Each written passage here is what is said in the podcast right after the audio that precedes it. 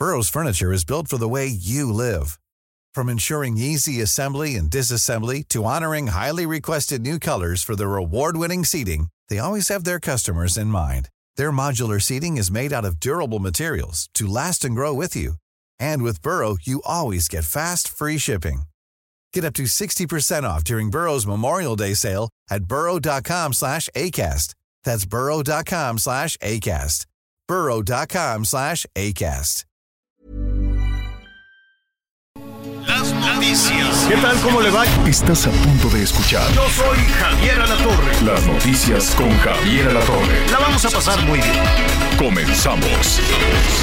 Qué gusto me da saludarlo esta tarde, bueno, arranque, estamos a mediodía, este inicio de la tarde calientito en la Ciudad de México. Sí, ya, adiós que te vaya bien, el frío dijo con permiso y este, y nada, pues fue y aquí nos dejó.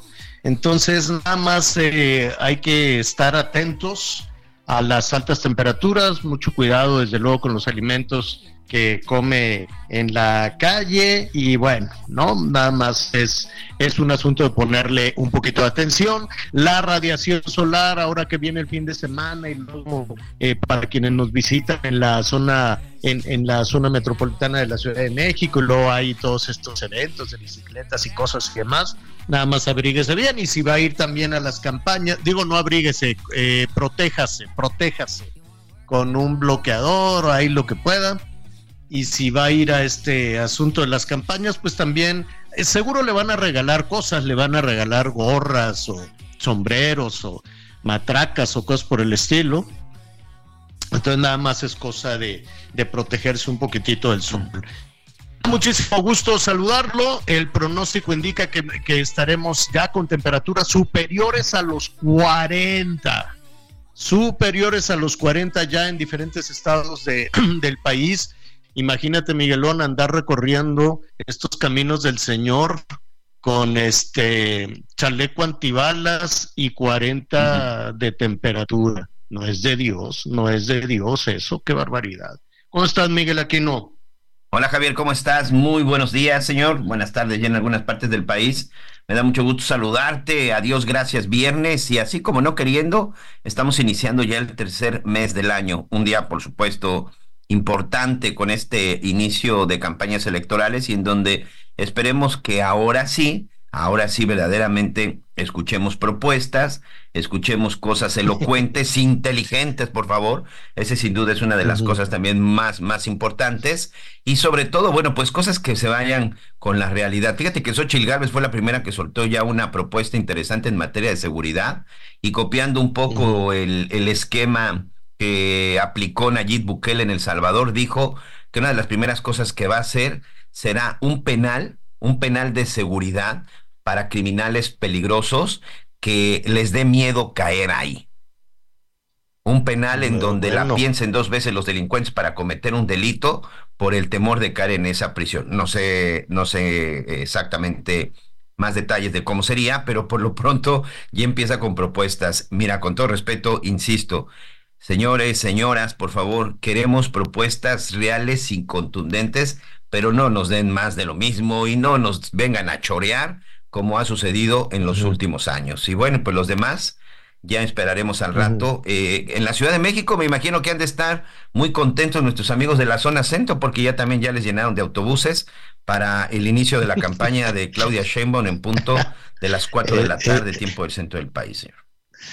Eh, no, no lo vamos a retomar, tendremos la crónica completa en un momentito más. Pero fíjate, me quedé pensando en esto de, de la cárcel, eh, que pues ojalá, ¿no? Ojalá la construyan a tiempo y, y que sea y que sea un proyecto real. Con todo respeto, no vaya a ser como la como la megafarmacia, ¿no? Como la botica la, la Dinamarca, porque yo supongo que debe tener pues algunas especificaciones, etcétera, etcétera.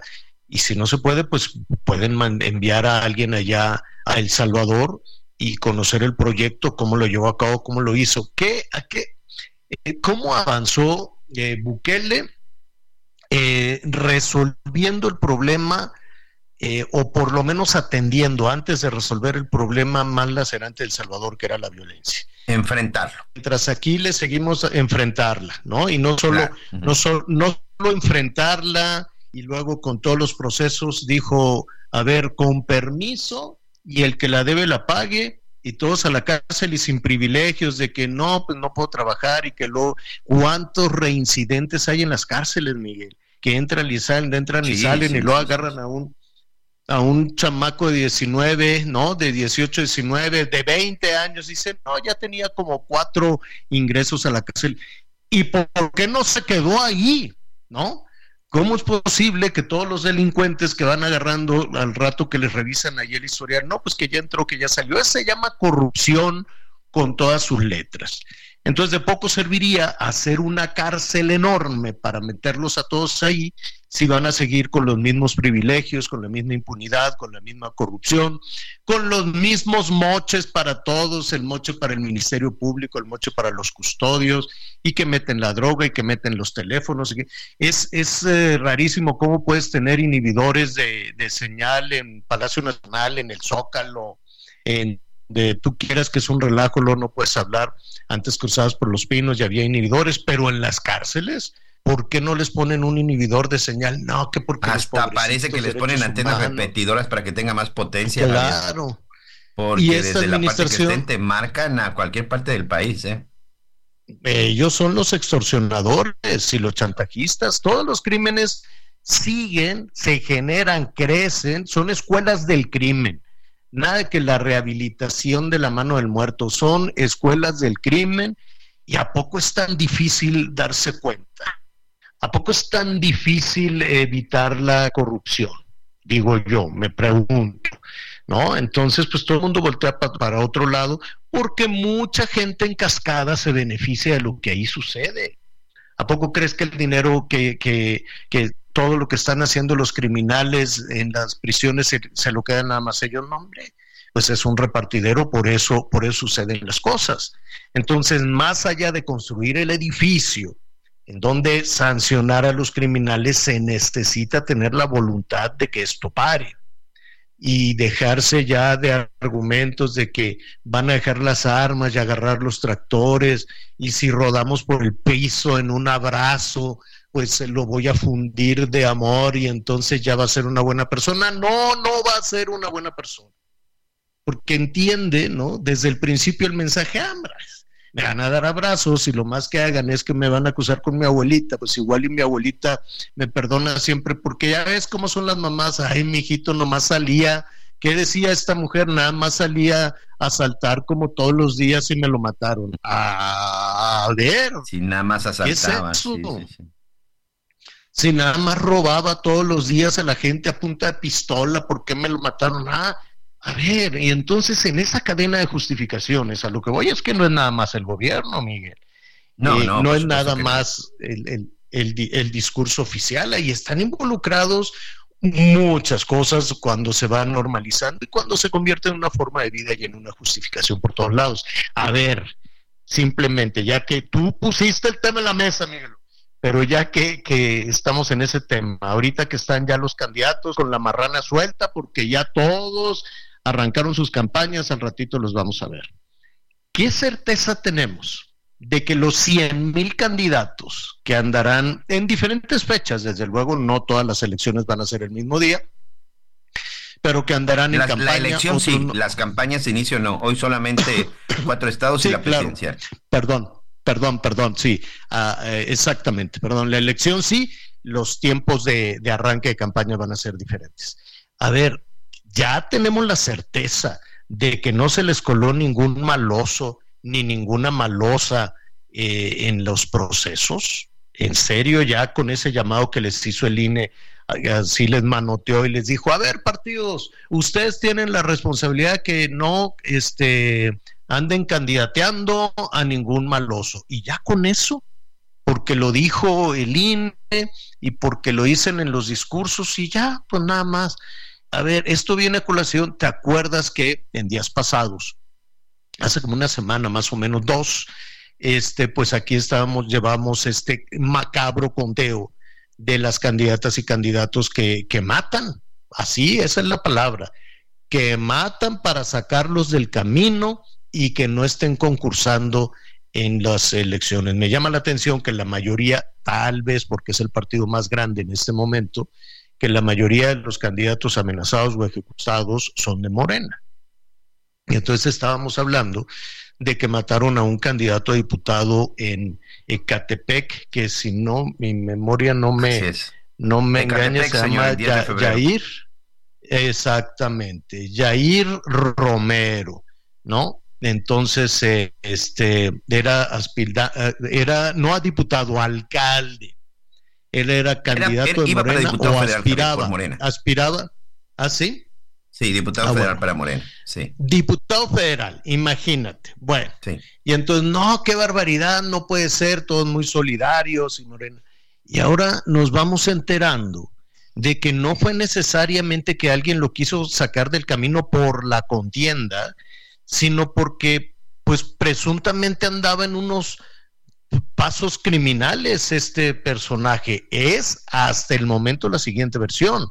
Yo vi unas imágenes donde este señor, candidato de Morena a diputado, Jair Martín Romero, saca un arma y venía, creo que junto con el hermano, con una cuerno de chivo en la espalda. ¿Así ibas a hacer campaña o de qué se trata? y estaban, eh, ya sabes, todos los enjuagues que pueda haber en comerciantes. Cuando decimos enjuagues, pues son extorsiones. El tener el control de los comerciantes ahora, pues lo hablamos mucho, pero el control del comercio ambulante durante años en la Ciudad de México, en Monterrey, en Guadalajara y en donde sea, pues está controlado por un grupo y eso se llama extorsión. Les quitan el dinero, así sean ambulantes o así sean comercios establecidos comercio establecido. Y luego el transporte en el Estado de México, que también anda en unos lodazales brutales. Pues se agarró a fregazos, se agarró a balazos y lo mataron. Y cayó ahí con la pistola en la mano y luego llegó uno de rojo y un gordo así con una playerona y, agarró la pistola y se la llevó. ¿Y cuál fue? De inmediato quitaron las armas y dijeron, ay, el candidato eh, el candidato que lo, ¿cómo se llama? Que, que lo mataron para sacarlo del camino. Y resulta que es otra cosa, o presuntamente es otra cosa de acuerdo a los testimonios, a las imágenes. porque ya hay un además ya hay un detenido. Parece que todo inició porque se andaban peleando una zona, un territorio para base de mototaxis, Javier. Fíjate, y entonces, ¿qué, hicieron las autoridades electorales? Pues presentarlo como un mártir de la, de la cuestión política. Y entonces yo de inmediato, junto con Miguel, estábamos platicando en la mañana, ¿cuántos de esos o de esas habrá entre los 100 mil que están concursando? Muchísimos no les aplican ningún control de nada, no les hacen el polígrafo, no les hacen una, un antidoping, que yo sepa, que yo sepa, no, no les dicen, a ver, haz pipí en este vasito, o no, no les hacen un psicométrico para ver cómo andan de la cabeza. Y así nada más a la buena de Dios. ¿Cómo? ¿Quiénes son? ¿En qué están pensando? ¿Qué drogas toman o no toman drogas o tienen adicciones o son borrachones? ¿Qué, qué, qué, qué es eso? Entonces así, no, pues es que ya dijeron los del INE y pues ya como vino y pagó, pues ya le dieron la candidatura, o pues es cuota de fulano de tal, o es cuota de tal político que perdió, y entonces pues les van a dar tantas curules y... A ver, nunca vamos a acabar con eso. En el momento en que una candidata diga, ah, pero pues ya para qué va a decir si ya están todos los candidatos, ¿verdad?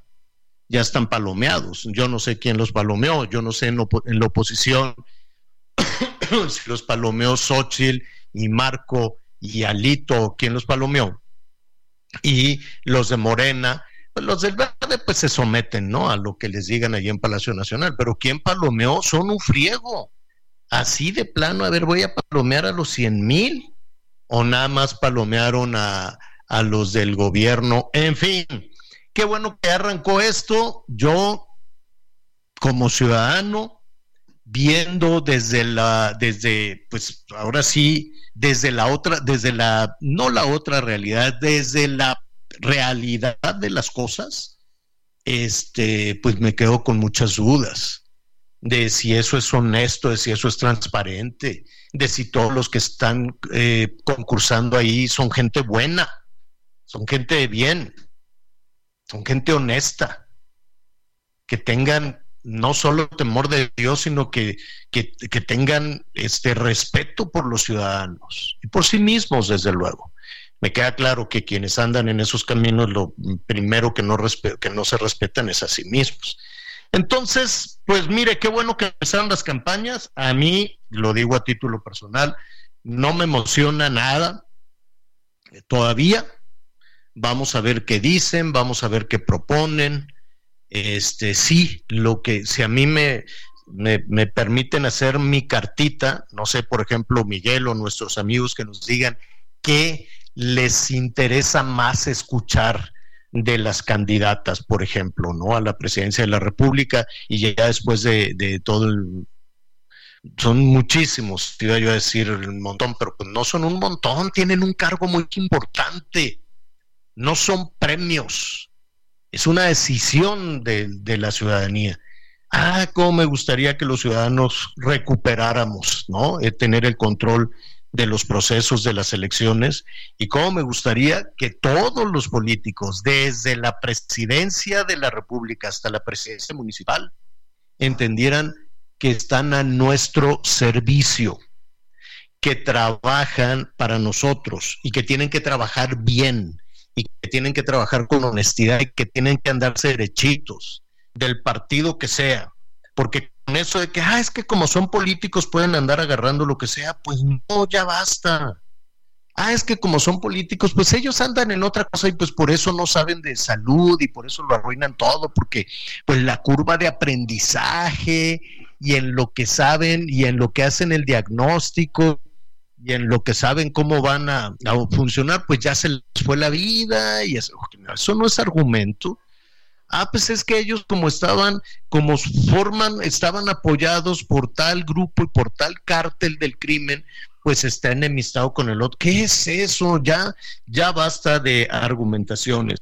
Y hablando de violencia, pues sí me llamó la atención como ahí en, en Michoacán, al ratito vamos a hablar de Xochitl, Claudia pues eh, va a ser a las 4, si no me equivoco. A las 4 de la tarde allí en el Zócalo, este, y así en varias partes del país, pero allí en, Michoacán, el coordinador del PRD en la Cámara de Diputados, Francisco Huacuz, este, inició campaña con chaleco antiguas. Así, Así tal cual. Dijo, llegó la hora, o sea, todo el discurso normal de ahora sí, vamos para adelante, ya sabes, ¿no? Todo lo que dicen, unir, vemos, ya sabes. Pero con chaleco antibalas.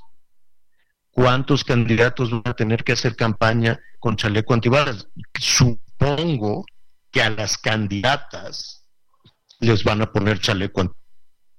Andan en carros blindados y les van a, quiero suponer que, también les van a, si no, pues, pues, ni modo, pues que se los pongan y que las cuiden y todo, porque como están las cosas en el país, hacer campaña es también una tarea de alto riesgo, tristemente, desafortunadamente. ¿Qué, qué es eso? ¿Qué nos pasó?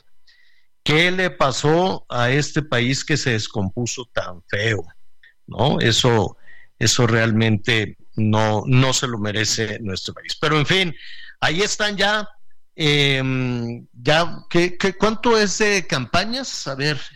90 días, Javier. De aquí es marzo, abril, el 29 de mayo y votación 2 de junio. 90 días. Exacto. 90 días. Bueno, pues ahí está, después de dos años y ráscale, qué largo, qué largo ha estado todo esto, Dios santísimo. Bueno, oiga, muy bien, pues este, vamos a estar hablando de, de todas esas eh, situaciones, vamos a, repasar esos eh, temas. Em, vamos a, estar también ahí en la, en la Feria del Libro, ya también para revisar algunos otros temas. Y sabes que rápidamente nos han llamado muchos de nuestros amigos que son empresarios, y cuando decimos empresarios, pues nos imaginamos a los grandes empresarios, Ricardo Salinas, este, el ingeniero Slim, em, no, o sea, hay, hay, grandes empresarios en este país que hacen, pues que en realidad son los que generan los empleos, ¿no? Ahora, también hay empresarios medianos, ¿no? Pequeños empresarios y microempresarios, todos son empresarios. Desde el que tiene ahorita anda batallando, correteando el hielo para la pescadería, porque está un calorón, pues ese también es empresario y puede tener tres o cuatro empleados y hacen un esfuerzo enorme. ¿Cuántas ocasiones hemos hablado aquí de los empresarios que de manera familiar, si tú quieres, ponen una tienda de abarrote? Algunos son muy prósperos, otros ahí van batallando. Y en muchas ocasiones están eh, pues muy echados para adelante con las ganas de salir adelante, pero comparten la misma situación que algunos de sus empleados. Se conocen de toda la vida y demás. No es que se hagan millonarios, tienen una actividad económica importante y nuestro país depende mucho eh, de las micro, de las pequeñas y de las medianas empresas, porque ahí también se generan muchos empleos. El gobierno no. El gobierno se dedica a poner trabas y trabas y trabas en este, en este asunto y los ciudadanos somos los que tenemos que salir adelante. Bueno, pues a estos empresarios, primero les dicen, ¿sabes que le vas a tener que aumentar un friego de días de vacaciones a tus empleados? ¿Cómo? Pero pues si nomás tengo tres empleados, cuatro, y se me va uno de vacaciones, ¿qué voy a hacer? No sé qué, pues ni modo, te contratas a otro. No me importa, porque yo tengo que quedar muy bien electoralmente y tú vas a ser el villano, ¿no?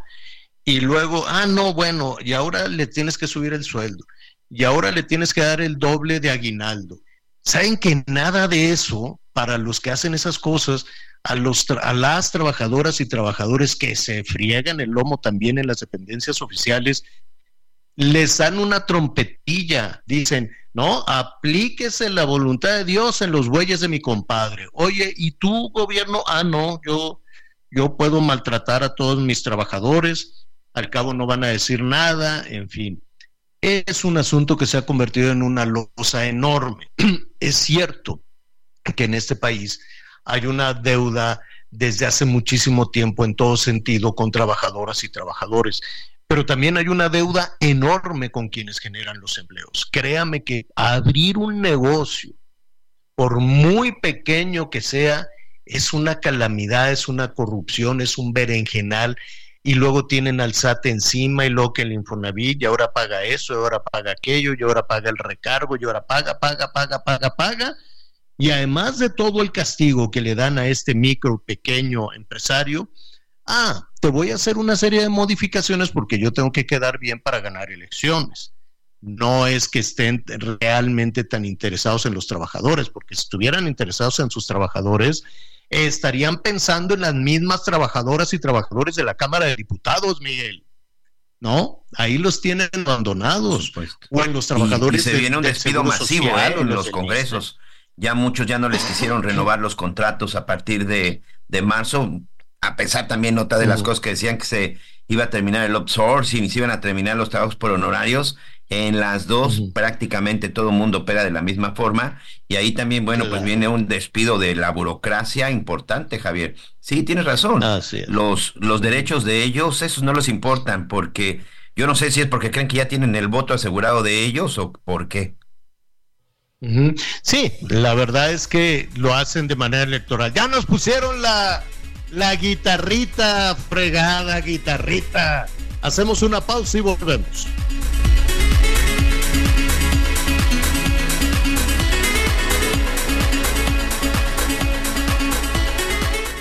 Conéctate con Javier a través de Twitter, arroba javier la Sigue con nosotros. Volvemos con más noticias. Antes que los demás. Todavía hay más información. Continuamos. Descubre el soporte ideal para un sueño saludable toda la noche. Te mereces un Las noticias en resumen. Al menos cinco personas murieron en un incendio forestal que está fuera de control desde hace cuatro días en la zona montañosa de San Lucas, Chiavini, en Oaxaca. Sus cuerpos fueron rescatados luego de 48 horas por lo inaccesible del terreno. Las víctimas formaban parte de las brigadas que trabajan para intentar apagar el fuego. La Fiscalía de la Ciudad de México abrió una carpeta de investigación tras la muerte de una mujer en un gimnasio ubicado en la alcaldía Gustavo Amadero. Según la información preliminar, la joven de 20 años, identificada como Aileen Atenea, se encontraba entrenando en compañía de una amiga cuando se desvaneció y perdió la vida.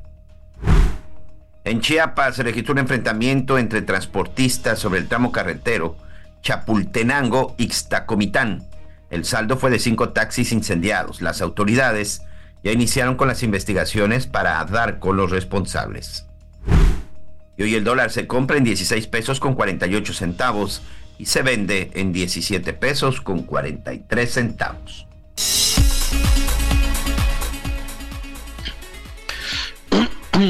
Bueno, pues ahorita que estabas diciendo esto del, del dólar, pues ya le cayó más dinerito a, a, pues no sé si, mira, se supone que las remesas estarían destinadas más o menos a 10 millones de familias, ¿no? Que es un montón. Bueno, pues es la mitad del país que vive en pobreza, ¿no? Calculando que sean más o menos cinco integrantes, pues son 50 millones, Miguelón, ¿no? Ahora, lo que yo no acabo de entender es, este, pues ya van arriba de los 63 mil millones de dólares. 63 mil millones de dólares. No sé si llegó tarde el dato porque se volvió a romper un récord, pero ya ves que ahí en, en, eh, el, eh, ¿cómo se llama? En, eh, en el Palacio Nacional siempre se anuncia como un eh, siempre se anuncia como un éxito de la política como si fuera un logro del gobierno, claro. Exacto. Pues, pues no. Yo creo que es vergonzoso para cualquier país expulsar por pobreza y por violencia, por lo menos en esas dos situaciones, a la gente trabajadora. Pero bueno, la cosa es que hay mexicanos por todo Estados Unidos haciendo un esfuerzo bárbaro, tienen varios empleos y mandan muchísimo dinero. Eh, hay otras millones de dólares, Javier. Fueron las remesas de enero. 4.575 millones. Las de enero. Entonces que eso ya se suma a un récord.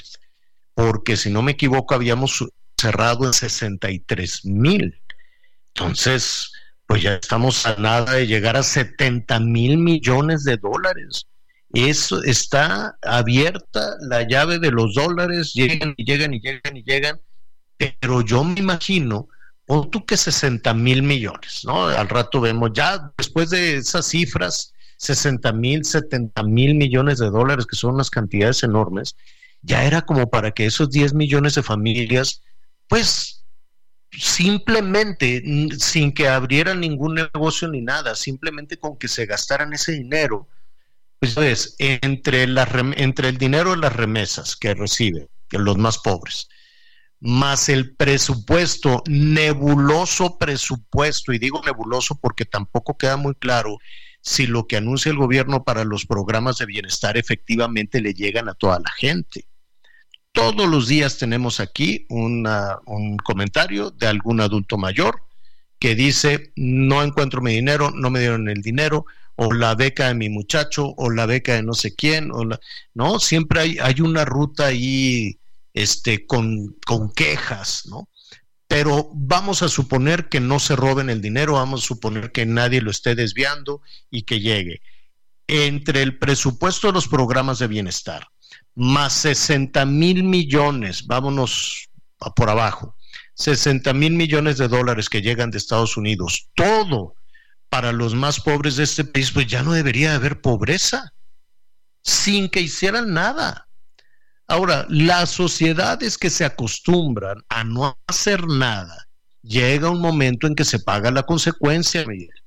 ¿Cuántos cubanos nos decían que durante desde 1960 los acostumbraron a estirar la mano y que los rusos nos van a dar y que varios países de África nos van a dar y que los de aquí y que México, México se la ha pasado con la llave abierta para los cubanos durante mucho tiempo, hasta que se acabó la diversión, se acabó la fiesta y entonces muchos cubanos ahí en La Habana me decían, es que nosotros estábamos acostumbrados a que nos dieran todo, la comida en la libreta, el dinero, la quién sabe qué, y nunca aprendimos a hacer nada apenas están aprendiendo con los paladares, que así les llaman algunos restaurancitos y cosas por el estilo, y no supieron trabajar.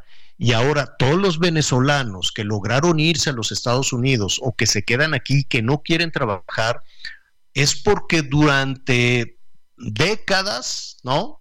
Desde, desde, ¿cómo se llama? Desde Hugo Chávez, los acostumbraron a estirar la mano y nunca aprendieron a trabajar pero pues aquí el comandante nos va a dar todo y pues ya. Y entonces de pronto llegan a México y le dicen, oye, sí, ponte a trabajar en lo que llega a Estados Unidos. ¿Qué sabes hacer? Yo quiero las ayudas, yo no sé hacer nada, ¿no? Y llegaron allá a Estados Unidos y se la han pasado de vándalos. Andan matando gente, andan robando. Ya en Nueva York no saben qué hacer con ellos. ¿Y qué pasa? Que durante tanto tiempo pues los tuvieron con la mano estirada.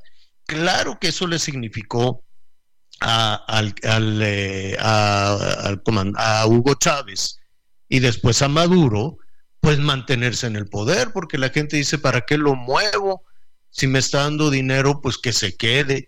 Nada más que al tiempo se dan cuenta que regalar el dinero sin el menor esfuerzo aceptar la pobreza, aceptar la marginación, aceptar que no tienes, que no estás desarrollando habilidades, que no tienes una buena educación, que no tienes herramientas, pero te dieron el dinero y entonces decidiste cerrar los ojos, pues ahí están las consecuencias.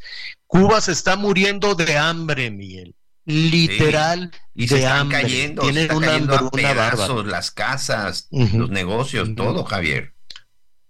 Sí, tienen una hambruna barra tanto que ahora se tuvieron que amarrar eh, para decir este, a Naciones Unidas, tanto que han criticado Naciones Unidas, pedirle caridad, pedirle, este, ¿cómo se llama? Comida. Están pidiendo harina.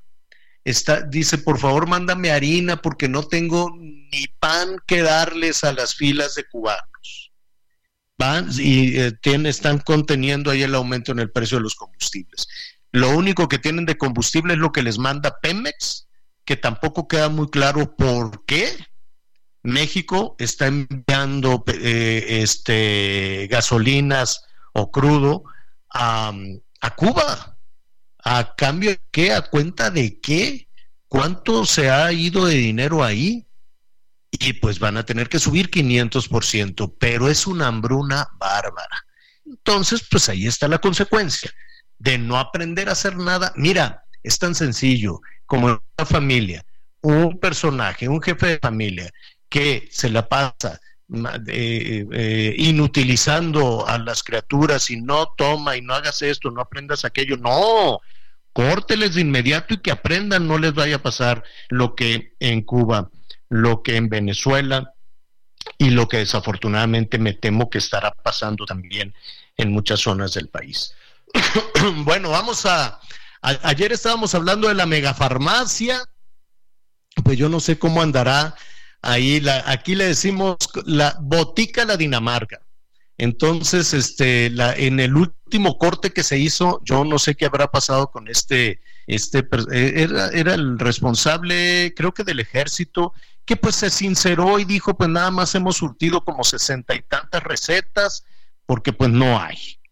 Y bueno, te armó la de Dios es grande. Yo no sé si, si te acuerdas también cuando se le ocurrió a un funcionario decir la verdad sobre el costo del aeropuerto. Bueno, casi le ponen un expediente, lo mandan al Moloya. Y digo, no, no, no, no, mentira, mentira, mentira. Yo me equivoqué, es la mitad nada más, ¿no? Se han de ver, se despertó la furia y dijeron, ¿cómo te atreves a decir la verdad? Móchale a la mitad. Luego habían dicho que este, este mes ya se acabó, se acabaron las penurias y todos como Dinamarca. No sé por qué la referencia a Dinamarca, me imagino que tienen un sistema de salud óptimo, me imagino que la gente, pues desde que nace, llevan un seguimiento de salud y algo que es fundamental es que no necesariamente tienen que curar cuando ya tienen el problemón encima, como en México, que la diabetes, que la hipertensión, que todo este tipo de cosas, sino que un sistema ideal, un buen sistema de salud, eh, va, es, es, este previsor, por decirlo de alguna manera, tienen toda una política de prevención de enfermedades y entonces van acompañando a un ciudadano desde que nace hasta que se muere. Es un, entiendo que que así es, pero lo vamos a estudiar un poquito más. Se supone que ya este mes, a partir de hoy, pues ya teníamos ese sistema de salud, la verdad, pues uno dice, bueno, pues ya esperamos tanto tiempo, que bueno. Entonces uno supone que ya todas las personas que acudan a una clínica los van a atender con cordialidad, no los van a dejar esperando, no van a dejar a los, a los parientes allí en la banqueta al rayo del sol, entre agua pestilente y los puestos de fritanga, van a tener un espacio digno en donde, este, bueno, hay diferencias entre, por ejemplo, entre México y Estados Unidos, Miguelón. Aquí, si se enferma un pariente, vamos toda la familia. En, otros países, si se enferma alguien, lo dejas en muy buenas manos.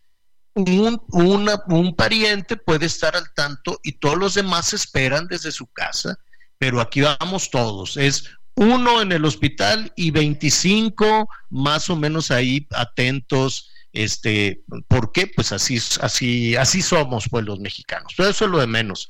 Se supone que hoy ya teníamos ese sistema con el medicamento adecuado, con el equipo adecuado, nada de que espérate de dos meses a que te den la cita, oye, que requiere una radiografía, uy, no, porque se nos descompuso la quién sabe qué, oye, que una tomografía, no, bueno, eso ya es de primer mundo, en fin, todos esos males acababan hoy.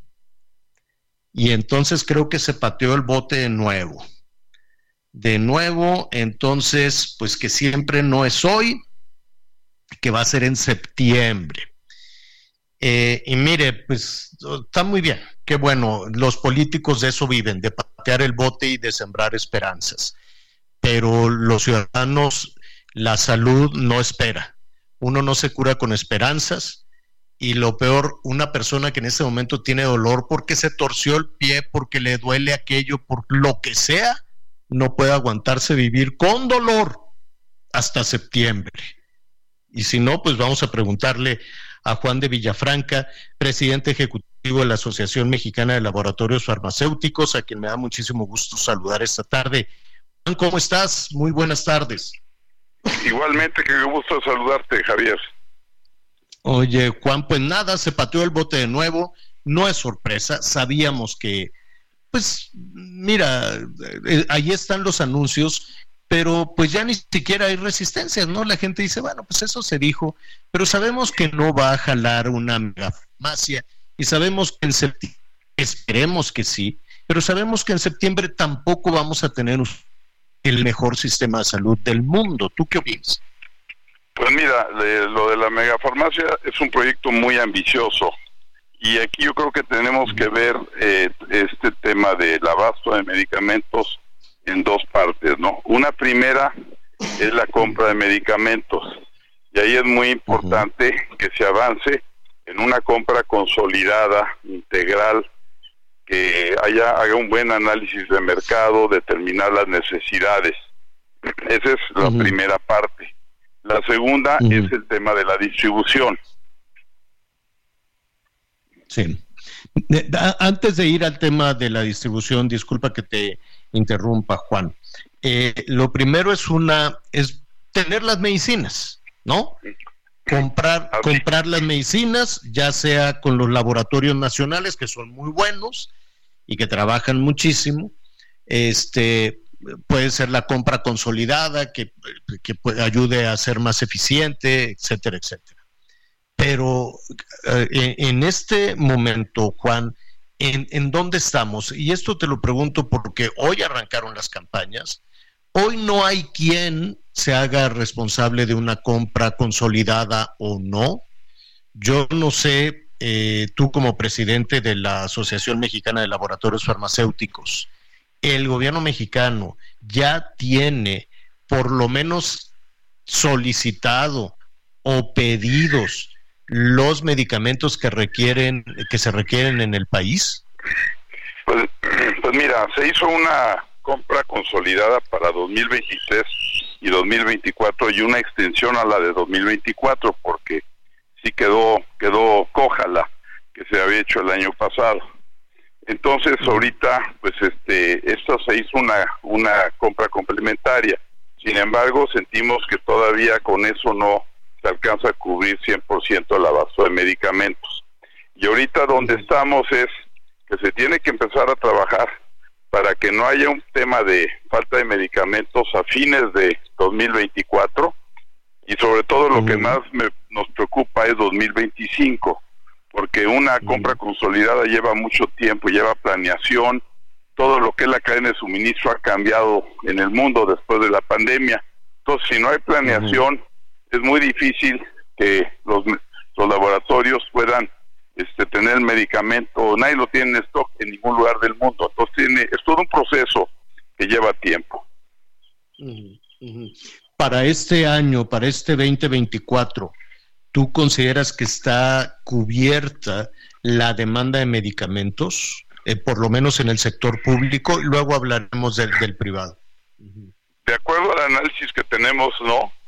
Va a haber, eh, se prevé que haya todavía compras este, directas, no va a haber, no está todo, todo contemplado y esto pues se va a ir viendo sobre la marcha, ¿no? Por eso es muy importante que haya una buena comunicación entre los centros que están dando el medicamento y poder hacer la reposición de lo que vaya faltando y poder prever y que no falten medicamentos a la población. Sí, claro, al final, a final del camino de eso se trata. ¿Cómo lograron superar esta, eh, pues este momento muy, muy, muy ríspido. Yo recuerdo que al inicio de esta administración hubo señalamientos, pues muy fuertes, y no nada más señalamientos, acusaciones muy fuertes contra las eh, farmacéuticas nacionales, contra los laboratorios nacionales. ¿Qué, ¿Qué pasó después? Bueno, lo que pasó después es que la compra eh, de las compras que se han hecho incluso durante la pandemia, pues más del 90% de la compra pública ha sido a laboratorios establecidos en México, tanto nacionales como extranjeros. Eso es muy importante. Si México no tuviera esa esa solidez, hubiéramos tenido un problema muy muy serio. Y segundo, pues también no ha habido hubo acusaciones, pero no no hubo ningún tipo de denuncia ni nada. Y lo que sí hemos logrado es avanzar por lo menos un poco más en el diálogo, donde podemos plantear cuál es la problemática y este y eso yo creo que ha ayudado. Nosotros hemos expresado siempre la intención de ser parte de la solución y tenemos siempre poner por delante al paciente. Pues eh, qué bueno que, que se logró superar toda esa situación, porque sí fue pues hasta cierto punto injusta también, con acusaciones muy fuertes eh, contra, contra ustedes, eh, insultos, y bueno, fue, fue una cosa tremenda. La consecuencia es que los mexicanos nos quedamos sin medicinas, y fueron a dar la vuelta al mundo, le pidieron a Naciones Unidas y si no me equivoco, pues Naciones Unidas regresó con ustedes. Y después de un tiempo pues se dieron cuenta, no creo que, que les eh, ofrecieran una disculpa, no lo sé, pero, pero bueno, aquí Juan, lo que veo es que hoy arrancar las campañas, tal vez no habrá quien se quiera ser responsable de aquí a, a, saber quién gane, quién gane las elecciones. Y luego viene otro riesgo de nueva cuenta, depende de quién gane, de que en una acción pues un tanto populista y este tipo de situaciones vuelvan a la cargada y decir qué barbaridad estos machuchones de los laboratorios y otro proceso, como le dicen los políticos, otra curva de aprendizaje con la nueva administración. ¿Ustedes están previendo eso también?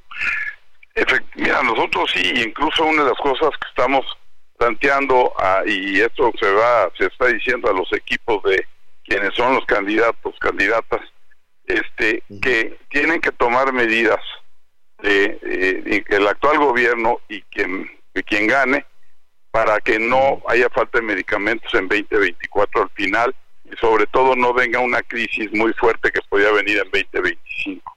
Entonces tienen que tomar medidas desde ahora, porque si no se toma ninguna medida, eh, el próximo gobierno eh, se toma arranca el primero de octubre. No les, no les va a dar tiempo el primero de octubre de hacer todo un proceso de, licitación para que los medicamentos se puedan surtir en enero del otro año. Se tiene que trabajar desde ahora, porque una vez que se asigna eh, una licitación y se hace un orden de compra, un medicamento tarda por lo menos cuatro meses en surtirse porque se tiene que pedir la materia prima, se tiene que hacer pruebas de estabilización, la fabricación. Entonces estamos hablando y se, y se tiene y se tiene que hacer fila y se tiene que hacer fila, ¿no? Se tiene que hacer fila porque aunque llegue el gobierno mexicano, pues yo me imagino que esta industria mexicana de, de, medicinas, de, de, de, de eh, de laboratorios farmacéuticos, pues debe de tener muchos clientes, ni modo que te brinques la fila. No, y mira, bueno, lo que sé es que se compra, se, el medicamento se fabrica contra pedido, ¿no? Por eso lo ideal para 2025 es que se asignara o se concluyera la licitación para 2025 en octubre de este año, de tal manera que dé tiempo de fabricar los medicamentos y en enero se empiecen a surtir. Sí, claro. Oye, eh, estamos platicando con Juan de Villafranca, presidente ejecutivo de la Asociación Mexicana de Laboratorios Farmacéuticos. Finalmente, eh, en, en, esta distribución o en esta solicitud, ¿qué se tiene que hacer con tiempo? Cuatro o cinco meses de anticipación, eh, las partidas presupuestales, que también el gobierno es pésimo pagador, en fin, ¿no? Todo este tipo de, situaciones. Todo, todo, vamos a suponer que ya se avanzó en todo ese proceso y te piden, pues no sé, millones de dosis de diferentes medicamentos. Em, ¿Todo lo van a mandar a, a la megafarmacia? O, y, ¿Y quién se hace cargo de la distribución? ¿El ejército? ¿La marina? Pues mira, ahorita hemos tenido ya por ahí alguna reunión en Birmex con el general Loman y pues lo que queremos entender bien es cuál es la logística que van a querer. Si en un momento dado nos piden que todos los medicamentos se entreguen a la megafarmacia, pues hay que tener muy claros los procedimientos de quién, cómo van a recibir o dónde se van a recibir los medicamentos, si es ahí o en algún otro lugar. Y después pues viene ya, ahí termina digamos el papel de los laboratorios. Luego viene ya la otra tarea que es titánica, que es la distribución, porque estamos hablando de más de 1500 claves, cada clave es un medicamento diferente.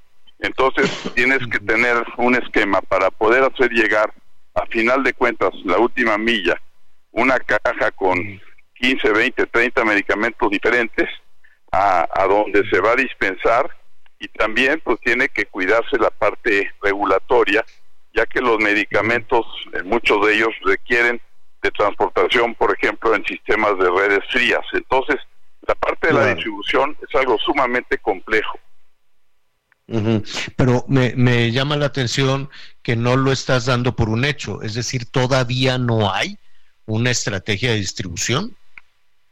Pues no, no conocemos todavía a detalle cómo piensan manejar esa, esa, esa distribución este, hasta donde entiendo va a ser responsabilidad de Birmex, pero pues esto implica todo un, gran esfuerzo logístico, de sistemas, de controles, eh, de procesos de, entrega, este, y eso la verdad no no tenemos el detalle de cómo cómo lo piensan hacer. Claro, claro. Oye, eh, si nos permites, Juan, se nos vino el tiempo encima, hacemos una pausa para concluir esta conversación. Con mucho gusto.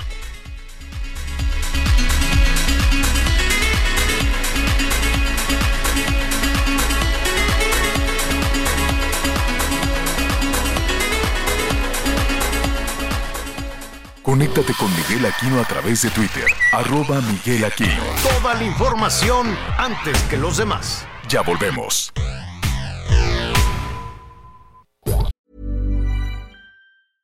Hiring for your small business? If you're not looking for professionals on LinkedIn, you're looking in the wrong place. That's like looking for your car keys in a fish tank.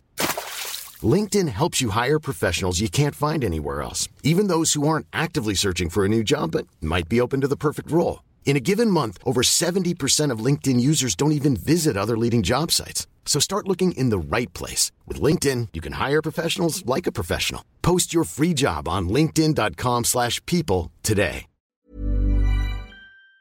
Todavía hay más información. Continuamos. Estamos en una conversación con Juan de Villafranca, presidente ejecutivo de la Asociación Mexicana de Laboratorios Farmacéuticos. Eh, Juan, te, ofrecemos una disculpa, se nos vino aquí el corte. Eh, te robamos un minuto más a propósito de la megafarmacia. Efectivamente, puede ser un proyecto, puede ser un proyecto interesante, ¿no? Pero eh, en, por no, no, lo sé, en la distribución, lo que hablábamos, el problema en la distribución eh, por la país enorme que tenemos, por eh, las, eh, las distancias, también por el tipo de enfermedades que hay en cada región. ¿Es viable? ¿Es viable tener esta megafarmacia? Pues mira, este, yo lo veo como un gran centro de distribución, sin embargo, es muy importante definir eh, cuál va a ser la forma, como serían llegar los medicamentos de este gran centro de distribución o megafarmacia al ya al, al punto final, ¿no? Porque lo más parte de lo más complejo es la llamada última milla. Entonces, pues eh, tenemos claro. un país muy extenso y tenemos también pues muchas claves o muchos tipos de medicamentos. Entonces, ese es el, el, gran reto, ¿no? Cómo hacerle llegar la caja con claro. los medicamentos que requiere, por ejemplo, pues un, una clínica en Piedras Negras, ¿no? O en Palenque. Uh -huh. Claro, claro. ¿Ustedes han eh, surtido ya eh, la megafarmacia? O sea, ¿han, ¿han, enviado ustedes ahí o alguien ha ido con ustedes a recoger medicamentos para almacenarlos ahí en la megafarmacia? Pues ahorita eh, algunos laboratorios ya han hecho algún algún envío, todavía es una parte pues, muy preliminar, todavía no no se acaba de concretar eso, ¿no? Ahorita todavía no, no. está plenamente en funcionamiento. Sí, sí, porque el primer corte, el primer corte que, que dio a conocer el responsable de la megafarmacia es Pedro Lohan, este de, director de Birmex, pues eh, y no fue tan lejos porque fue en enero, casi febrero, 67 recetas. 67 recetas, yo me imagino que ni siquiera una de las farmacias estas de cadena tan populares surte esa cantidad tan pequeña de recetas, ¿no? Sí, lo que sé es que es un reto muy grande y algo muy complejo, volúmenes muy, muy altos, ¿no? Entonces, como comentaba, son dos partes. Una es comprar el medicamento y la otra es distribuir el medicamento. Y estamos hablando, uh -huh. pues, de instituciones donde, vamos, el cliente de Birmex en este caso, pues será este, el seguro social, ¿no? Entonces, pues uh -huh. también tendrá que ver cómo van a hacerle para que llegue el medicamento de, de Birmex, de esta megafarmacia, a las distintas clínicas y centros de salud del Seguro Social. Pues estaremos eh, atentos y, mira, pues así como tú señalas, el reto es enorme, el reto es formidable, por lo menos las fricciones ya fueron superadas, no hubo disculpa, no hubo nada, hubo señalamientos, pues francamente muy feos hacia ustedes, pero pues ya superó esto. Ahora habrá que ver cómo actúa la siguiente administración, la de Xochitl o la de Claudia. Juan, muchísimas gracias. Gracias y nosotros siempre abiertos a ser parte de la solución y al diálogo. Así es, así es, lo han demostrado. Gracias Juan, buenas tardes. Hasta luego. Hasta luego. Sí, no se acuerda que, bueno, les decían de todo. Hubo una, una serie de insultos durísimos, no solo hacia los distribuidores, sino también hacia los fabricantes. Entonces dijeron, se acabó, hasta aquí no les vamos a comprar. Por ahí empezó el desmantelamiento de todo el sistema de salud, por ahí empezó la catástrofe. Y después decían que se vayan los barcos de la Marina, a comprar medicinas por el mundo. ¿Y en dónde? Y luego se les cruzó la pandemia y luego dijeron, pues que vayan a la India. No, pues que tampoco. Entonces, este, contrata a los de la ONU y salió carísimo, porque la ONU dijo, sí, yo, ¿cómo no? Yo voy y te compro las, este, las, las medicinas, nada más que me tienes que dar una comisión. ¿Cómo? Sí. O sea. ¿Qué, qué, necesitas? Tantos mejorales. Ahora, pues es, es tanto. Y de comisión, tanto como comisión, pues sí, es en Naciones Unidas, pero pues yo tengo que buscar las medicinas, te, las, te, las traigo al precio que cuestan y agrégale una comisión. ¿Y saben dónde compró la ONU las farmacias, las medicinas? En México. Claro. Entonces, por andar haciendo el berrinche de no les voy a comprar estos desgraciados, no sé qué, bueno, se les dijo de todo. Y vino la ONU a comprar aquí, Miguelón, aquí. Y seguramente más caro porque ya hubo un intermediario. Mira, es que eso sucede cuando el dinero no es tuyo, Javier. Cuando el dinero no es tuyo y cuando a ti no te cuesta ganarlo, pues te, perdón por la expresión, pero te importa un carajo la forma en la que lo malgastes y la forma en la que lo tires.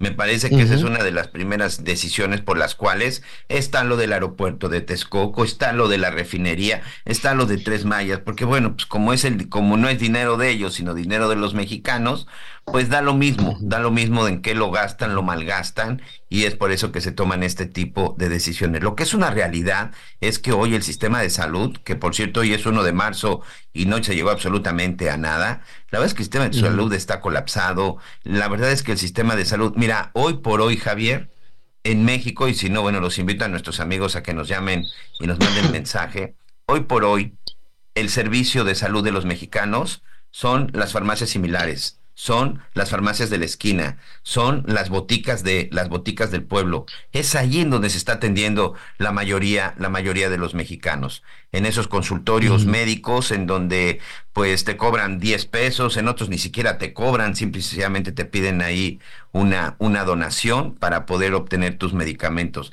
Es ahí en donde se está atendiendo el grueso de los mexicanos, Javier. Me parece que eso es algo de lo que poco se habla. Es más, ya ves, ya las querían hasta cerrar tu este funcionario Hugo López Gatel, este, ya ves que ya hasta esas las quería cerrar porque evidentemente era el único lugar en donde estaban atendiendo. Yo no entiendo esas decisiones en donde si hay algo que, esté en beneficio de la gente, inmediatamente lo quieran eliminar. Sigo sin entender esa política.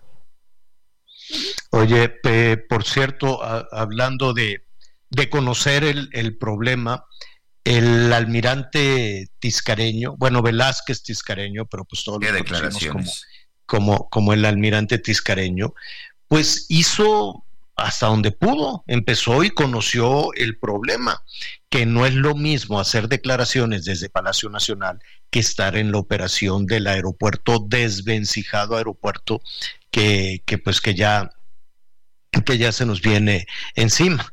Entonces, eh, entre las declaraciones que dio el almirante Velázquez Tiscareño, pues dijo, saben que esto ya no puede ser, ya es de riesgo.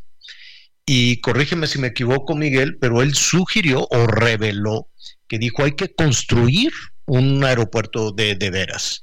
Por lo menos la terminal número uno, que incluso se lo hizo. La terminal uno se lo hizo ver tanto al secretario como al propio, al propio presidente, en donde dijeron esto va a colapsar, esto, esto va a afectar y por lo tanto la tenemos que derribar y volver a construir una. Bueno, pues fue una declaración que yo no sé si fue lo que le costó el puesto, ¿eh? Pues probablemente, probablemente lo que él dijo, a ver, eso ya no se puede. Lo pusieron ahí, él tenía el diagnóstico él veía que ese aeropuerto no, no, no, se puede, está con mafias, con esto, no tienen un centavo, no tienen un quinto y dijo, bueno, a ver, esto ya no jala. El AIFA pues no jaló, se va a quedar para carga y qué bueno que se quede con esa vocación de carga, pues porque también es muy importante. Y este y dijo, vamos tumbando por partes, hasta cuenta la terminal 1 tirar la terminal. Sí, pero la terminal tira la terminal 1, pero la, entiendo que la iba a tirar como en un proceso, ¿no? De tiramos de aquí para acá y construimos, luego tiramos en la otra mitad y construimos, porque tampoco te puedes quedar sin la terminal 1. Iba a ser aquello una cosa. Entonces, pues lo mandaron por las cocas y tal vez, solo tal vez por eso, pues le dijeron adiós. Rápidamente, textualmente, aquí tengo lo que dijo. Mi propuesta inicial con el señor presidente y con la Secretaría de Infraestructura, Comunicación y Transportes fue ya comenzar a derribar este aeropuerto. Pensábamos hacerlo el año pasado por partes, para comenzar una nueva Terminal 1. Pero el señor presidente dijo que no iba a dejar ninguna obra a medias y no lo autorizó. Y, terminó diciendo, las condiciones de inseguridad de la terminal aérea. Es necesario esta terminal raya en la inseguridad. Para nadie es desconocido, es mucha saturación. Parece más un tianguis que un aeropuerto y en algún evento catastrófico sería muy difícil de manejar. Sí, así de fuerte y le dijeron adiós y pues a ver ahora qué pasa. A mí me parece que todos los políticos, no sé si todos, pero este tema de si no lo voy a inaugurar yo no lo hago, y eso es, ese es algo en lo que hay que tomar en cuenta siempre, pues si no, no, no se trata de cuestiones faraónicas que lleven tu nombre, no que ya eso iba a quedar atrás y que ya nada iba a tener una calle y un nombre ni nada por eso, entonces de, nada por el estilo. Entonces nada de que no, yo no le voy a meter a una obra que no inaugure yo. Pues si de todas formas se están inaugurando y no sirven para nada. La refinería te venía que haber estado funcionando ayer, antier, el, miércoles. Ajá, y nada. Oiga, eh, estamos recibiendo muchísimos llamados por el comentario que hicimos al, principio de estas pequeñas empresas, microempresas, pequeñas empresas, medianas empresas. Ser empresario en este país es una calamidad, es dificilísimo. Simplemente abrir un negocio, usted puede abrir un negocio en cuestión de horas en los Estados Unidos, en línea, o en algunos otros países. Aquí pues si le va bien y luego que le tiene que pagar esto y lo tiene, es una corrupción brutal, es una burocracia bárbara. Además de eso, pues tienes que mantener el negocio y tienes que generar empleos, tienes que hacer una reinversión y todo mundo, yo no conozco a un empresario, ni pequeño, ni micro, ni pequeño, ni mediano, ni gran empresario, que no quiera que su gente esté contenta, porque si no los negocios no jalan quieres que tu gente esté sana, que tu gente esté contenta, que tu gente tenga buena actitud y que consideren que es el mejor lugar para estar. En serio, yo no conozco ningún empresario que lo esté pensando en sentido contrario, que diga, yo me voy a fregar a estos y les voy a quitar. Pues la gente se te va si no tienes ese, ese pensamiento de que la pasen bien. Y muchos de estos empresarios están en las mismas condiciones cuando hablamos con los abarroteros o cuando hablamos con gente que tiene pequeños negocios, están en las mismas condiciones económicas que los empleados. Son emprendedores y se aventuran. Y en ocasiones, pues entre que pagan la nómina, el impuesto, el SAT, la corrupción, la extorsión, la quién sabe qué, y todavía, además de eso, pues le dicen, ¿sabes qué? Y ahora pues vamos a aprobar que la ley silla y ahora vamos a aumentar el aguinaldo y ahora vamos a aumentar esto y ahora van a trabajar menos. Oye, pero si trabajan menos tengo que contratar más gente, pues ¿quién te manda? ¿Quién te manda a ser emprendedor? Es agobiante, verdaderamente agobiante para muchos, sobre todo pequeños, medianos, porque los grandes, grandes empresarios pues lo desplazan al producto final y lo pagamos nosotros los consumidores, honestamente. Pero los micro, pequeños y medianos parecería que no hay una visión entre los legisladores de, de, lo que está, de lo que está sucediendo.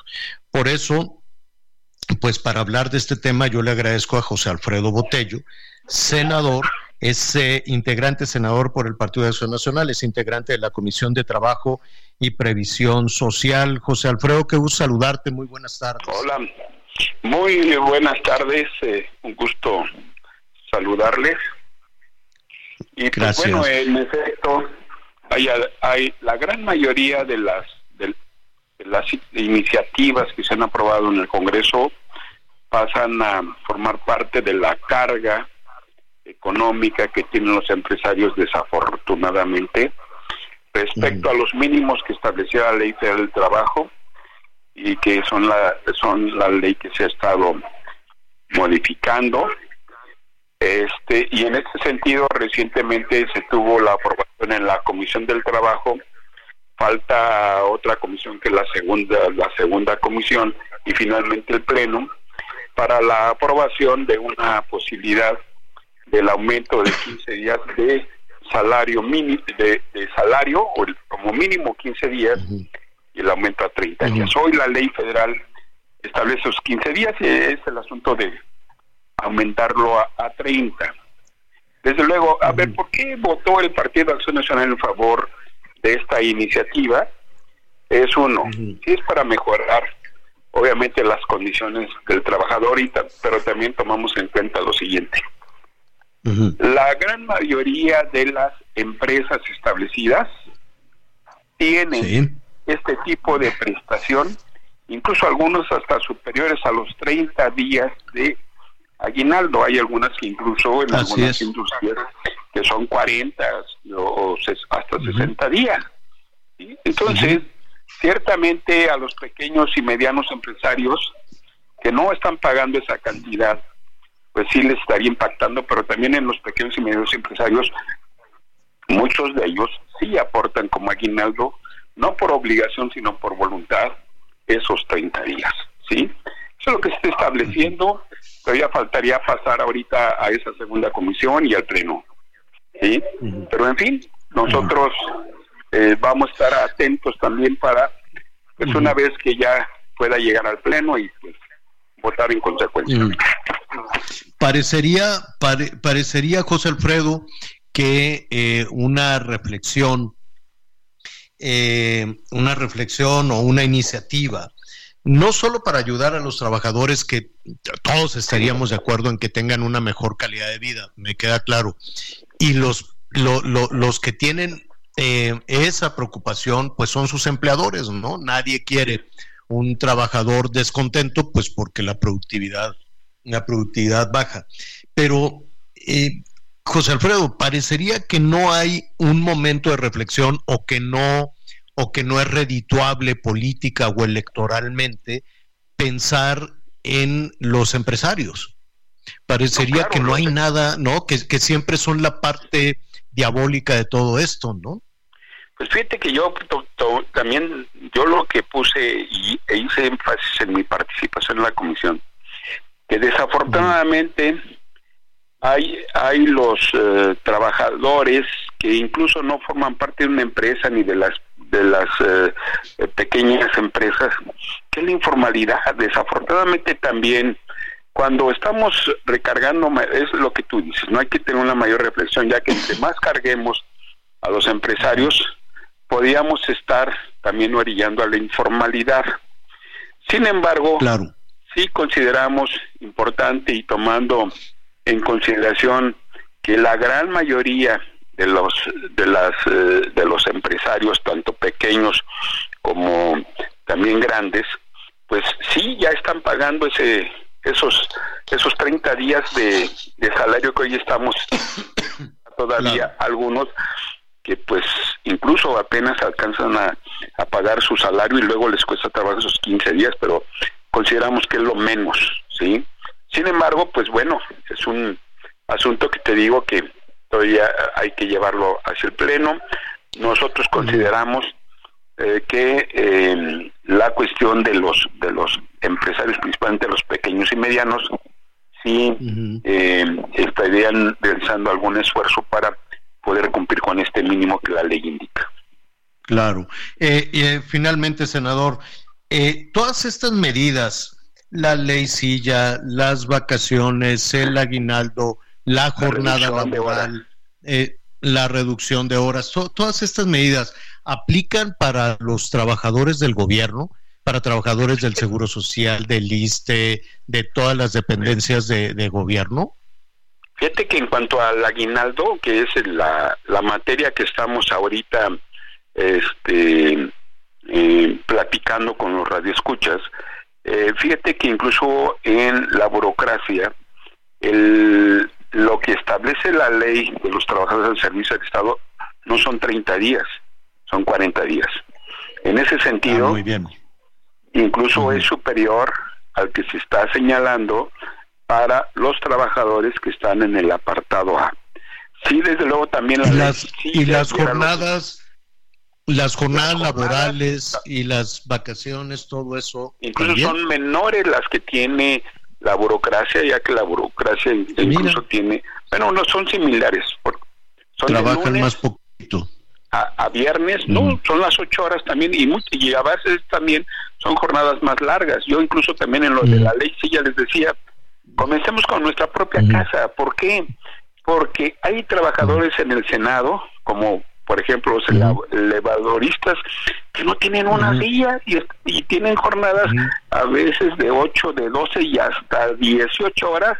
Los señores están, están de pie y le digo, si estamos diciendo que los empleadores tengan una silla para que pueda en determinado momento descansar de estar de pie una persona, ¿por qué no lo podemos ¿Por qué tenemos que estar esperando a que haya una ley? Claro, Claro, claro, es absurdo esto. me decían que, que si el presidente que tiene en Palacio Nacional a gente que trabaja en outsourcing, bueno, lo que pasa es que la provisión del outsourcing son para las empresas, no para el gobierno, porque no fue regularizada la ley de los trabajadores del servicio del Estado, donde se, puede darse ese permiso incluso el propio presidente de la República. Pues estaremos eh, atentos a, la respuesta que den em, en las cámaras empresariales también, ¿no? Claro, y, sabes que me temo, me temo que, que seguirá que seguirá creciendo la informalidad, pero ese ya va a ser otro tema que nos gustaría pues platicar contigo, ¿no? Correctísimo, con gusto. Bueno, senador, muchísimas gracias. Gracias. Al contrario. Buenas tardes. Gracias. Hasta luego, hasta luego, buenas tardes. Oiga, em, bueno, rápidamente, antes de, de que otra, de que otra cosa suceda, nos dicen, oiga, qué calorón, sí, fíjese que para la Ciudad de México podemos eh, estar esta semana por arriba de los 32. 32, Miguelón, y sin lluvia y sin agua y correteando la pipa entonces, pues tenga ahí muchísimo, muchísimo cuidado. Ya viene el fin de semana, cae la quincena y dicen, ah, pues vamos a comer a la calle. Upa, nada más este, pues tenga, tenga mucho cuidado. Yo sé que hay mucha gente, pues que no hay de otra que tienes que comer en la vía pública, pero incluso hay de puestos a puestos, ¿no? Hay unos puestos donde hacen allí el esfuerzo que tienen un garrafón, que tienen un botellón y ahí medio que están este, limpiando los, los alimentos. Pero de cualquier forma, este, cuidado con, vamos saliendo de los catarros, vamos saliendo de, de, todas estas eh, enfermedades respiratorias y ahora pues habrá este, ¿cómo se llama? Habrá que cuidar la barriga. ¿En dónde podemos llegar a los 40 grados? Atención, Michoacán. Morelos, en una región, no, en todo Morelos, Michoacán, Morelos y algunas comunidades de Yucatán van a estar a 40. Entonces las peras a 40. Se acabó ya, la, ¿cómo, ¿cómo, le dicen allá en Quintana Roo? ¿La heladera? ¿O qué, la heladez. ¿cómo, la, heladez aquí en la zona del sureste, Javier.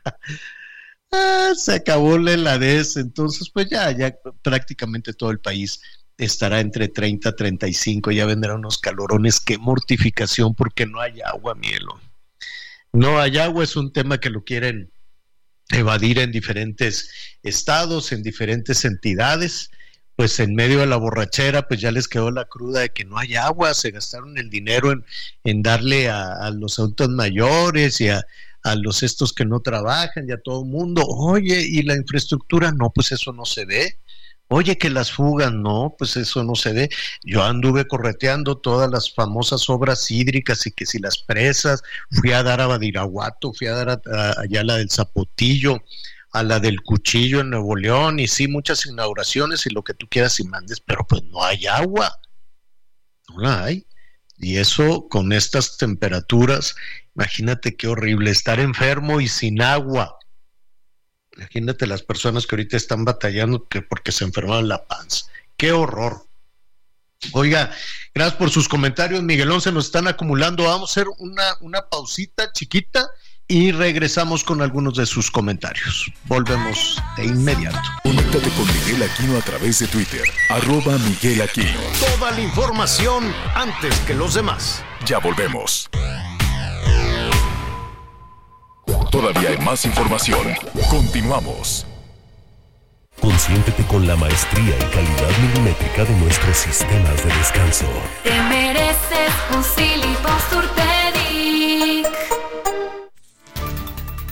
De nueva cuenta, el municipio de Lagos de Moreno, en Jalisco, fue escenario de una tragedia. La Fiscalía del Estado confirmó que fueron encontrados los cuerpos de siete personas que habrían sido asesinadas a balazos este jueves. El primer reporte indicaba la localización de cinco cadáveres en el camino viejo a León, en la comunidad de Comanja de Corona.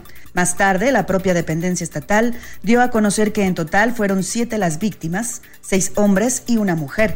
En lo que va del año, en Jalisco se han registrado ocho multihomicidios, el más reciente en San Pedro Tlaquepaque, en el área metropolitana de Guadalajara, lo cual ha motivado el reforzamiento de la seguridad por parte de fuerzas federales. Cabe destacar que este viernes a las 19 horas en Lagos de Moreno se tiene previsto el arranque de la campaña de Jorge Álvarez Maínez, candidato a la presidencia de Movimiento Ciudadano. Reportó Mafalda Guario. La noche del jueves, el chofer de un autobús atropelló a la reportera Miriam Serrano en el puerto de Veracruz y después intentó darse a la fuga, pero fue interceptado cuadras adelante por ciudadanos que presenciaron estos hechos. De acuerdo con testigos, el chofer de la unidad de la ruta Lagos de Puente Moreno, identificado como Armando de 54 años, invadió otro carril y arrolló a la joven que caminaba sobre las líneas peatonales de la avenida Salvador de Asmirón, esquina con la calle Paso y Troncoso. En lugar de auxiliarla, pisó el acelerador del autobús para escapar, pero el conductor de una camioneta particular lo siguió hasta cerrarle el paso, unos metros antes de llegar a la intersección de la calle Agustín de Inturbide. Paramédicos de la Cruz Roja llegaron para brindarle los primeros auxilios a la comunicadora, quien fue trasladada al Hospital Regional de Alta Especialidad por fracturas múltiples. Agentes de la Policía Naval y Estatal junto con personal de tránsito y vialidad municipal arribaron al lugar y luego de una tardada intervención finalmente detuvieron al operador del camión de pasajeros con número económico 1306. El presunto responsable fue puesto a disposición de la comandancia para deslindar su probable responsabilidad en estos hechos, mientras la unidad fue asegurada por las fuerzas del orden. Además, la víctima se reporta delicada. Informó desde Veracruz Juan David Castilla.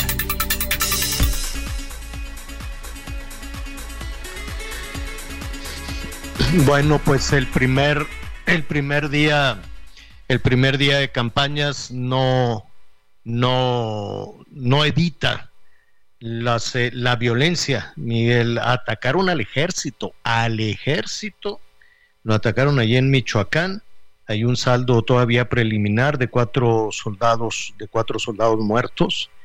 Eh, en el mismo, en el mismo estado donde, si no me equivoco, hace unos días los emboscaron con drones y, con, efectivamente. y con minas de, tierra.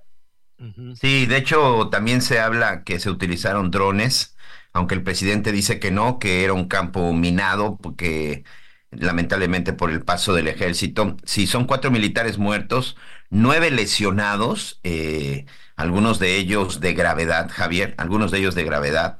Era una patrulla del ejército que había acudido a desmantelar un colaboratorio en la zona, en la zona de Aguililla. Hay imágenes que empiezan a circular ya en el momento en el que ellos mismos están tratando pues de, de apoyar y de curar y rescatar a sus compañeros lesionados. Son imágenes terribles, pero bueno, pues es parte de lo que le sucedió a elementos del ejército. Cuatro muertos, cuatro muertos, quien, por cierto, en la mañana el presidente López Obrador pues mandó el pésame a la familia, y nueve lesionados, y por lo menos tres de ellos los reportan todavía graves, los reportan delicados, sí, pero otra vez estos ataques con drones, estos ataques con campos minados, a pesar de que pues muchos niegan eh, de que se estén utilizando este tipo de artefactos para atacar en estas zonas de Michoacán. A ver, sean drones o minas, eso se usa, cualquiera de las dos cosas se usan en una zona de guerra. El único lugar del mundo donde se está usando en este momento drones para atacar a civiles o al ejército es Ucrania y México. Puede ser Guerrero, puede ser Michoacán. Ucrania y México, señores, de ese tamaño es la violencia que está viviendo. Sí, hoy arrancaron las campañas y podemos voltear para otro lado y ponerse las gorras y qué felicidad y, y, y, y luego, ¿y quién va a solucionar esto?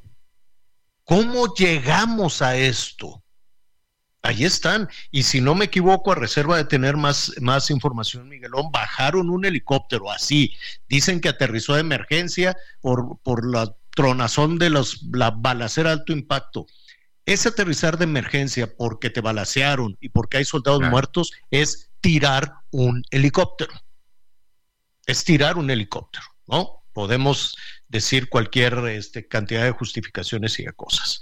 Es terrible justo lo que está pasando y precisamente de este arranque de las campañas en el contexto en el que se está llevando a cabo, yo le agradezco a Josué Gijón, él es consultor senior de Integralia, a quienes pues hemos recurrido todos estos días para ver cómo se está desarrollando por lo pronto ese primer día y las expectativas que a través del análisis de Integralia podemos tener.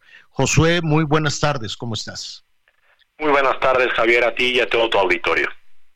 Oye, Josué, pues puede haber muchos eh, símbolos y cosas y asesores. Este, no, Claudia, veremos cómo se desarrolla ahí en el Zócalo el evento. Eh, Xochitl fue a un sitio que eh, el simbolismo que tiene arrancar la, la campaña en, en Fresnillo, una de las ciudades más violentas del mundo junto con Colima, Ciudad Obregón y Ecatepec, en fin. Es vergonzoso que México tenga las 10 ciudades más violentas del mundo. Pero bueno, ahí em, empezó Xochitl, otros del PRD con chaleco antibalas. ¿Ese es el signo? ¿Qué, ves tú en este arranque de las campañas? Así es, el primer minuto del día primero de marzo ya arrancaron las campañas eh, a la presidencia de la República y al Congreso de la Unión, o sea, se eh, candidatos para diputados y senadores de la República ya están en la calle pidiendo, van a pedir el voto eh, y van a, esperemos, como tú bien lo señalas, esperemos que haya campañas de propuestas, pero bueno, estamos enmarcados en unas campañas con altos índices de violencia política. Nosotros en Integralia Consultores ah, realizamos una metodología y de los estados, eh, un poquito hilando el comentario de las de las narcominas eh, y de los drones, pues Michoacán, Guerrero y la Ciudad de México son los estados con más víctimas de violencia política. Es decir, que así como tenemos las eh, elecciones más grandes de la historia, cerca de 20 mil eh, cargos se están disputando desde el día de hoy, pues también podemos estar llegando a que la violencia política llegue a niveles nunca antes vistos enmarcados en, como bien lo señalas, en ciudades, en municipios, en zonas de muy alto riesgo. Fresnillo, la candidata de la coalición Frente y Corazón por México, eh, busca dar un mensaje fuerte y contundente, muy potente, eh, para decir la agenda es seguridad. En cuanto, bueno, ahora por la tarde veremos a la, a la candidata de la coalición, sigamos haciendo historia, veamos qué propone cuáles son los 100 puntos y cómo trata el tema de la seguridad. Sí, tal vez, tal, vez eh, eh, eh, puede ser una negación, ¿no? Que es lo que hemos que es lo que hemos escuchado, que el tema de la inseguridad no existe, que existe únicamente en los medios de comunicación como si lo inventáramos, pero ahí está, ahí está la, la realidad. y en ese mismo contexto, yo sé que Josué, yo sé que el INE le lanzó la papa caliente a los partidos para que no se les colara ni el dinero del narco o de alguna organización criminal y que no se les colara un, delincuente como candidato, una o un criminal como candidato. ¿Lo habrán logrado? A ver, Javier, qué bueno que señalas. Eh, por primeramente, hemos escuchado a la coalición Sigamos Haciendo Historia a través de varios voceros y estos últimos días, más, es más, las últimas 24 horas diciendo que no hay que exagerar el tema de la violencia. No es exagerar, es que así está viviendo. Esta es la realidad en donde se están desarrollando las elecciones. No hay que, digamos, estos datos son contundentes. 13 víctimas en Michoacán, y eso que apenas van a arrancar las campañas eh, electorales. Entonces, tú bien lo señalas, yo creo que el trabajo de los medios de comunicación y el trabajo de, eh, en este caso de Integral, es dar a conocer nada más que la gente, la ciudadanía se informe. Ahora bien, pues yo creo que las propuestas de seguridad van a, van, van vamos a ver si las, si las logran eh, matizar, porque no, no podríamos decir que la candidata de eh, Sigamos Haciendo Historia, de la coalición Sigamos historia, Haciendo Historia, va a criticar la, la, la estrategia de seguridad la estrategia de, los abrazos. Lo que quizá va a hacer, y como lo ha hecho, es buscar, en la, poner en la agenda que ella fue la jefa de gobierno que brindó o que disminuyó los índices de homicidios en la Ciudad de México. Y ahí va a ah, estar el debate. Sí, exacto. Eh, eh, más allá de la negación, dirá yo si pude aquí, que el resto del país esté en llamas es otra cosa, ¿no? Exacto, lo que ella va a querer hacer es, eh, digamos, poner un modelo de, de seguridad que implementó en la Ciudad de México y lo va a querer implementar en el país. Como bien dices, más bien no es negación, mejor no hablo del tema, no hablo de que la, la violencia está exacerbada y lo que voy a poner es un modelo distinto con matices eh, en el tema de la seguridad. Eh, eh, finalmente, José, yo sé que el tema es muy extenso, llevamos dos años o más en, campaña, pero a partir de hoy, pues ya es una, es, es, es, una ruta ya definitiva. Por lo tanto, pues te vamos a seguir dando lata a ti y a todos tus, tus colegas en, en Integralia. Nada más dime algo el árbitro electoral. Em, pues está pues un poquito bocabajeado, ¿no? Parece que nadie le hizo caso y, y, ahora pues el árbitro electoral me temo que va a dirigir todas sus baterías a los medios de comunicación un poco como para justificar que todo el mundo lo mandó por las cocas. Como bien dices, llevamos dos años de campaña, pero Ahorita ya podemos hacer campaña abiertamente, ¿no? Ya de acuerdo a los tiempos legales, ya podemos hacer campañas, bueno, ya pueden hacer campañas los candidatos, los aspirantes a un cargo de elección popular. Cerca de 20 mil cargos están en disputa. Y como bien lo señalas, van a, van a empezar a hacer en los medios de comunicación en donde tengan que bajar pautas, como siempre lo hacen, ¿no? Este, ver que haya una paridad en tiempos de entrevistas, en fin, empiezan las restricciones electorales que los partidos políticos han aprobado porque eh, así les gustaron, pero es muy contradictorio porque aprueban estos y ellos llevan dos años haciendo campaña fuera de los tiempos electorales, entonces pues bueno, son los medios, son los eh, ciudadanos quienes tenemos que vivir bajo un marco de reformas de un, marco electoral aprobado por ellos. Ahora, yo nada más quiero cerrar esta, si me lo permites, diciendo que la autoridad electoral somos todos el día de la jornada electoral. Nosotros podemos ser los presidentes de casilla, los escrutadores, los secretarios. Nosotros votamos, nosotros contamos los votos y nosotros damos certeza, legalidad e imparcialidad a las elecciones. Entonces, mm. no nada más el INE es la autoridad electoral, somos todos nosotros. Y nosotros somos digamos, los defensores de la democracia, no es un argumento romántico, es un argumento que se hace todos los domingos cuando hay elecciones. Pues estaremos eh, atentos, esperemos que esta sea la primera de varias conversaciones, Josué. Muchísimas gracias. Gracias, Javier, y será un gusto estar en tu, en tu espacio. Muy buena tarde. Gracias, gracias, buenas tardes. Oiga, pues qué tarde. Qué barbaridad. Este, vamos a darnos un respiro nada más antes de, que otra cosa suceda. Nos preguntan sobre que si le cayó ceniza por lo pronto al aeropuerto, ceniza volcánica al aeropuerto de la Ciudad de México, por lo pronto ya está tranquilón, tranquilón en eso. En todo lo demás es un descuajirongue que para qué quiere que le diga.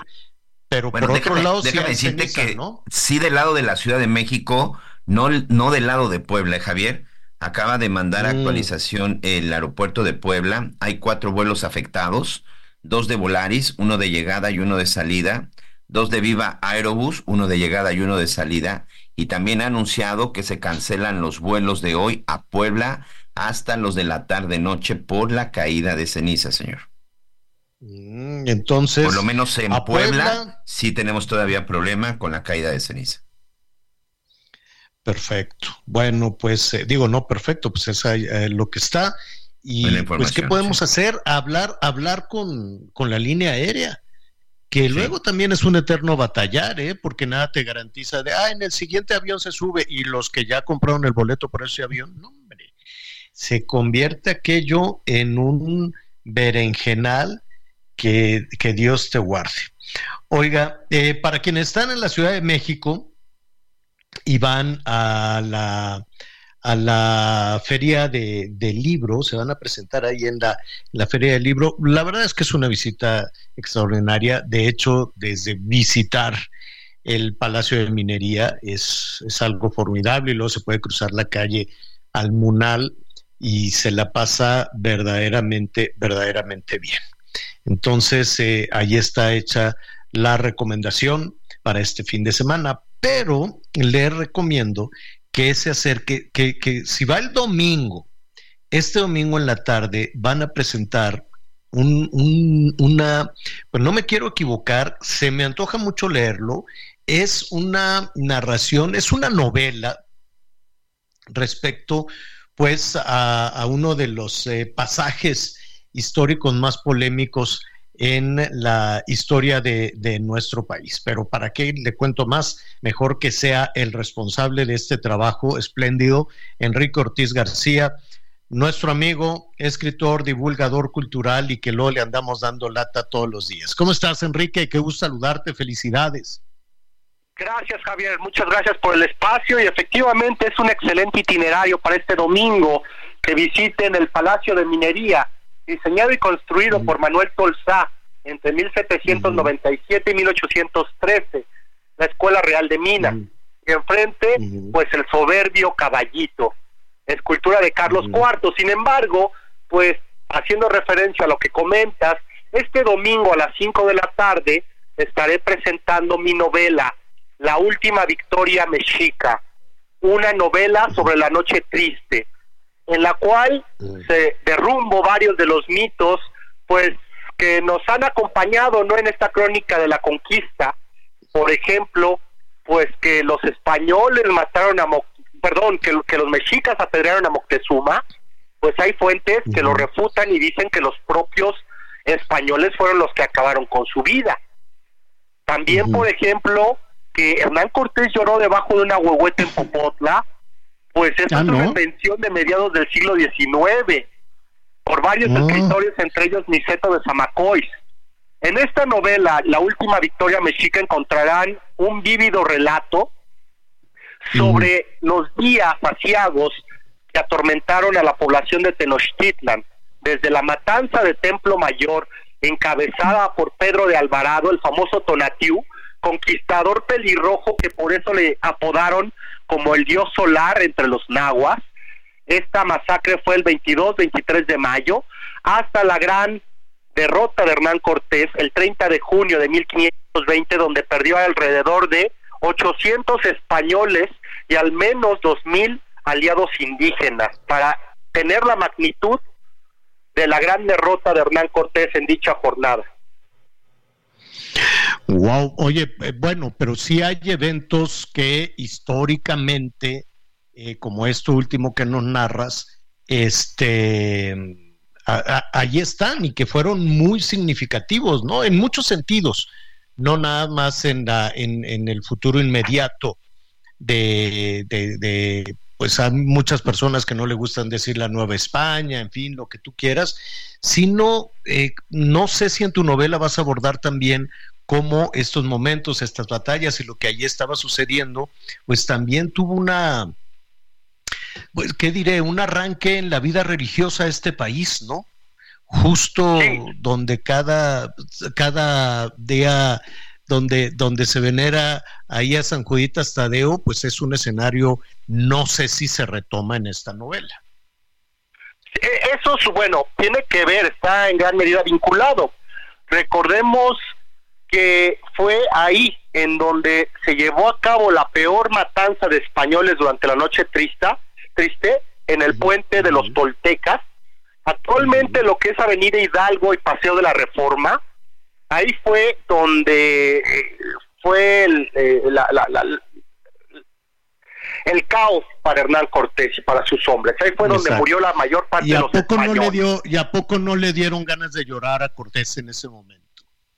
Sí, sabemos gracias a las fuentes del siglo XVI como Bernal Díaz del Castillo, López de Gómara, que los ojos de Hernán Cortés se nublaron, ¿no? Se humedecieron por la tristeza al percatarse de la gran pérdida humana que había significado la salida de Tenochtitlan.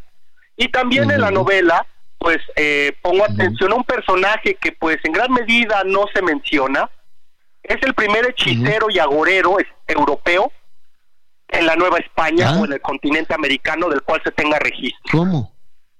Su nombre ¿Y Blas quién? Botello Ajá. de Puerto Plata. Él pronosticó, gracias a sus artes obscuras, días antes de la salida de Hernán Cortés, que si no abandonaban Tenochtitlan con premura, ningún español sobreviviría. Lo curioso es que él no pudo pronosticar su propia muerte en dicho hecho de armas, pues murió durante la noche triste. Gracias a Bernal Díaz del Castillo sabemos que él tenía familiar. ¿Esto qué significa? Pues que tenía un pacto con un espíritu o un ente Ándale. del más allá. Oye, no, pues que eh, tiene de todo, porque además tiene una dosis de amor. Ese sí yo no sé si ya es ficción o, o- o hay o está documentada esta historia, eh, la, la historia de amor también en este relato, en esta novela. Sí, bueno, eso ya es un recurso literario. No, pues eh, los No, hombre, tú di que son ¿no? reales, tú di que son de de veras y que se amaban mucho y todo este tipo de Digo, cosas. El, el amor toda- siempre es bonito. como en toda novela histórica, ¿no? Uno tiene estas licencias creativas, sobre Claro. todo con los personajes, ¿no? Con los protagonistas. Aquellos que Mm. llevan de la mano al lector, aquel amante de la historia, pues para sentir todas estas emociones, el miedo, el amor, el odio. Y bueno, en esta novela todo está muy bien documentado con fuentes del siglo XVI. Sin embargo, los Sí. personajes pues son este este conducto, ¿verdad? Para que el lector Claro. pues sienta todas estas emociones y sea mucho más emocionante el conocer la historia de este pasaje histórico. Pues allí estaremos felicitándote, desde luego, felicidades por este trabajo, no paras, no paras de publicar, de investigar, cosa que nos da muchísimo gusto. Y mira, ya que estás tocando el tema, ¿qué tal si superada la presentación del libro, hablemos del amor en el, en el eh, siglo XVI, ¿no? Hablemos Claro. de, de Citlali y de Gonzalo y de Doña Marina y de Hernando, en fin, cómo, cómo la percepción ¿no? de que había de las parejas y del amor y de la fusión, enorme fusión de estas portentosas culturas. Pero eso ya lo hablaremos la semana que entra. ¿Qué te parece? Me parece excelente.